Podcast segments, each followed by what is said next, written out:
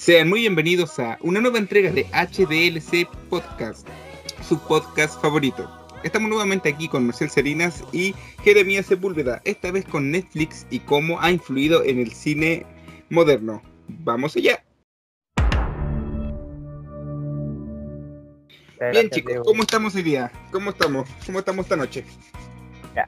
Eh, estamos súper bien, Diego, aquí con todo el ánimo y con todas las ganas de hablar y, y poder plantear en profundidad dentro de lo posible el tema. Me Igualmente, con muchas, muchas ganas, cabrón. Ya, muy bien. ¿Por qué estamos aquí hoy? en Netflix. está ha matado o está matando el cine moderno? Ustedes que son más cinéfilos que yo, tienen la palabra ahora mismo. eh,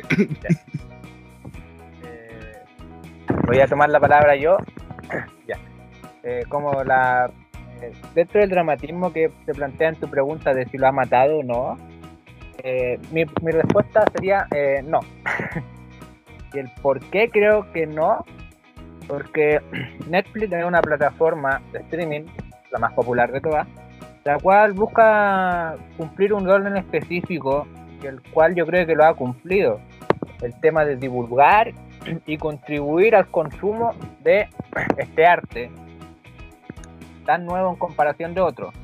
Y es que, no sé, o sea, Netflix cada año trata de ir complementándose con el, cine, con la experiencia del cine como tal, ya que, por ejemplo, este año eh, lanzó su película El Ejército de los Muertos. Y esa misma película se lanzó en Estados Unidos en Cinemark, más de 250 cines, por ejemplo. Eh, también compró sala específica, como la sala de París, en Manhattan, o la del Teatro Egipcio en Hollywood. Entonces como que Netflix se quiere, Netflix no quiere hacer como una, no quiere tener una distinción, sino que quiere contribuir en parte, o sea, como toda compañía, quiere contribuir y, ganar como un 50-50. O sea, apoyar en parte, eh, apoyarse con ciertas productoras, con compañías de distribución de cine, y también ganar como esa etiqueta de poder ser una, una compañía que, que, ¿cómo se podría decir? Eh, que genera, que crea películas como de autor, por así decir, denominar. Sobre todo, o sea, poder competir en los premios Oscar, que es como el gran estigma que tiene esta compañía, ya ha logrado todo, solo le falta eh, poder ser cada año tener películas con, con, un nombre seguro como las nominadas de, de premios artísticos. Bueno, eso sí, la verdad es que estaría bastante bien, pero igual ya tiene como una marca reconocida. Por ejemplo, ya se le ve como una marca genérica en Netflix en comparación con HBO, con Disney Plus, por ejemplo. Entonces, ¿qué está ocurriendo aquí? Aparte ya que tú mencionaste el tema de los premios, tenemos de que hubo mucha controversia cuando Roma ganó el, el, el, el un Oscar, la verdad, el, Oscar, ¿en, ¿en, qué año fue? ¿2018 sí, 19?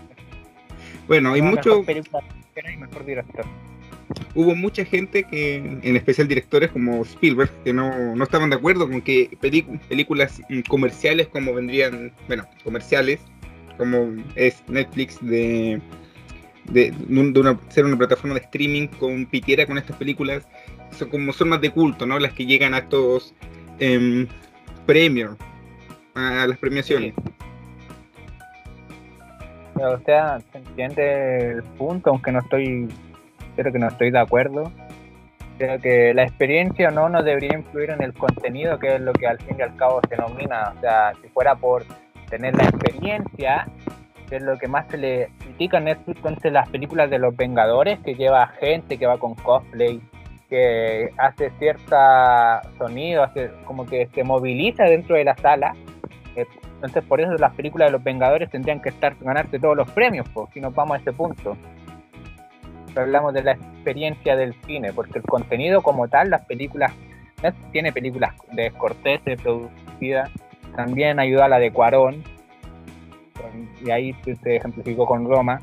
Entonces, no, no entiendo un poco eh, la crítica que hace Spielberg o que en su momento hacía Almodóvar, para que las películas de Netflix no pudieran competir por la palma de oro, por ejemplo.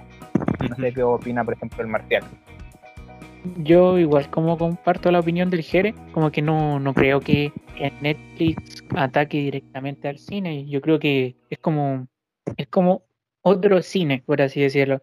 Como más contenido para el, para el espectador. O sea, eh, no sé, hay series, hay series que son eh, son eh, creadas por Netflix que son, que generan fanatismo. No sé, por ejemplo, se me viene a la mente ahora eh, los, los Peaky Blinders, por ejemplo, una serie que, que no sé, en el cine no, no, no, no está, nunca estuvo y nunca va a estar, pero eh, en la comunidad, en la comodidad de la casa, uno igual la ve y, y genera fanatismo, no, es como lo de lo de Avenger, lo de Avenger eh, en los cines genera esa emoción, pero eh, a uno también se la puede generar dentro de la casa, esa la serie de los Peaky Blinders, por ejemplo. Presenta una facilidad, una facilidad válida para nosotros como espectadores. Eso Claro, es mismo como, se es como refería, algo más, como algo más cómodo, creo yo. eso mismo se refería a Netflix, ya que mm, de hecho han facilitado el acceso a películas y series a una gran cantidad de, de personas. Por ejemplo, en Estados Unidos eh, llega Netflix donde no hay cine prácticamente, por ejemplo. Entonces es una forma de globalizar, ¿verdad? Sí, sí, Sí. pues, o sea, y sobre todo no hay que merecer lo que ha hecho Netflix. En este caso no me han pagado para tirarle las flores que le estoy tirando. Pero el hecho de evolucionar de ser una casi un blockbuster, porque así comenzó Netflix, que se fundó en el 97, a ser la plataforma de streaming más popular y permitir la difusión del cine, porque por ejemplo, tomar el cine chileno, eh, si no fuera por Netflix, la película Piola, que te puede gustar o no dentro de todo, no hubiera sido la mitad de popular que fue en su momento, pues, si no era por la difusión que le dio Netflix. O también si no era por Netflix, eh, la mitad de nosotros yo creo que no hubiéramos visto series como El Reemplazante. Nombres que es tan popular hasta el día de hoy, que habiendo estrenado el 2012. Y hace poquito ganó el Copihue de Oro, la mejor serie de la chilena de la década. Sí, y sin Netflix no lo hubiera ganado, porque El Reemplazante no tenía rating muy alto en su momento. Claro, yo vi, yo vi, yo me acuerdo que en televisión yo vi el reemplazante cuando salió em, en su momento, pero no, no es que se hablara así del reemplazante, oh, viste el reemplazante, no se iba a ir al colegio, no. Ahora todos, todos vieron el reemplazante, tú, la mayoría de las personas tú lo preguntas y el reemplazante la vio. O sea, es una serie de culto. Netflix permitió esto, lo que antes pasaba con el cine, con películas como Scarface, que se transformaron en películas de culto, ahora Netflix está transformando en series de culto. Sí, Entonces, mm, podríamos llegar a una conclusión de que Netflix, en vez de matar o quitarle el espacio al cine, simplemente se está acoplando con él como una plataforma igual de válida que el cine mm, más clásico, podría decirse. claro. Yo diría que sí, o sea, el cine siempre es un arte que va hasta el día de hoy, va generando nuevas opiniones, nuevas apreciaciones, o sea, todo lo que siempre van a ver como gente más antigua que va a criticar así la funcionalidad que puede tener el cine como arte o como un producto.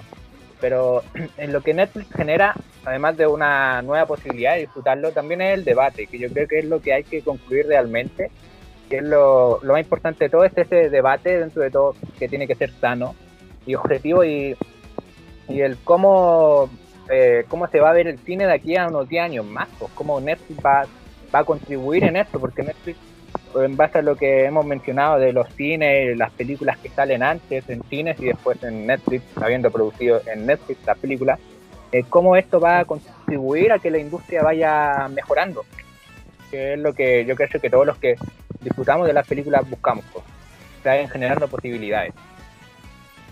Exacto. Exacto, uno, por ejemplo, eh, cuando va al cine, por ejemplo, va, va, va a eso, va a ver tal película, quiere ver esa película y se junta con alguien, con amigos y la va a ver. En Netflix pasa algo similar, o sea, no sé si en, en su caso, al menos en el mío, que sale alguna serie que o una segunda temporada o una película que uno tiene ganas de ver y se junta con personas a verla, entonces igual es una experiencia similar al cine. Sobre todo porque Netflix te notifica de películas a estrenar, pues yo me acuerdo que con amigos me Claro. estaba organizando para ver Diamantes en Bruto, por ejemplo.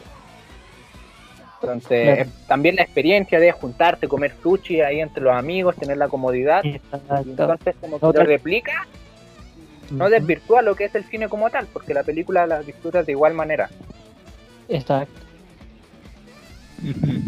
Y más que lo obvio que hemos estado comentando aquí, la comodidad y rapidez también.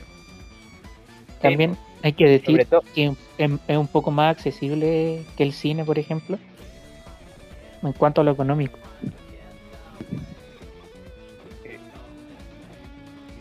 como lo que gustaría como concluir de la idea que estaba planteando y es que cumple su rol. O sea Netflix no busca tampoco cumplir un rol de películas de culto ni películas muy rebuscadas. Creo que hay páginas suficientes en internet como para de llegar a verlas. No vaya a ver una película de cine griego de latimos en Netflix o no vaya a ver toda su filmografía porque Netflix no busca cumplir ese rol entonces yo creo que la- las críticas que se le hace a la compañía son en base a exigencias que no están que no son consecuentes con lo que plantea la compañía desde un inicio. ¿Qué opinan? decía. Oigan, ¿Sí? ¿qué, qué opinan sobre el- lo que se le juzga, por ejemplo, a Netflix muchas veces, de imponer agenda? O sea, creo que en eso eh, todo también pasa dentro de la dentro de la misma experiencia del cine, entonces como que es un problema al cual no, no, no, no acarrea Netflix como tal, porque también ha pasado con películas también de específicamente de superhéroes, en donde las exigencias que va generando la productora genera que haya diferencias con el director, como en el caso de Edward Wright cuando iba a dirigir Ant-Man y por eso salió el proyecto. Entonces, como que yo opino que es, lo que había mencionado antes, que es como un problema que se le busca responsabilizar a Netflix, pero como que ellos no llegan del 2015 nomás, es una compañía amplia, pero esos problemas no, no los deberían por qué acarrear ellos. Como, es como que eso sea en todo el, en general, no, no solamente en Netflix. O sea, como que Netflix, que como el más grande, como que los directores, en el caso de Almodóvar o Spielberg, buscan a quién apuntar más que nada, por un problema que ellos no tienen nada que ver. Muy bien. Fue un gusto, chicos. Lamentablemente ya estamos un poco pasaditos de, de tiempo, pero muy poquito. Ya nos estaremos viendo para la próxima semana sin falta con más para analizar de Netflix. Todavía tenemos temas como el cine chileno y el alcance de redes sociales. Semana También es que estén invitados porque la siguiente semana vamos a profundizar en lo que es el contenido mismo de Netflix en, en nuestro país. Entonces, creo que quería invitar a la gente, a la gente que nos va a escuchar, a que, que no- estén atentos, estén atentos y que nada, les deseo una muy boni muy bonito día, una muy bonita tarde y una muy bonita noche. Igualmente, que estén muy bien. Que estén todos muy bien, los espectadores. pido de ustedes y de ellos. Y eso sería todo. Parte, eres fuera. Hasta la próxima.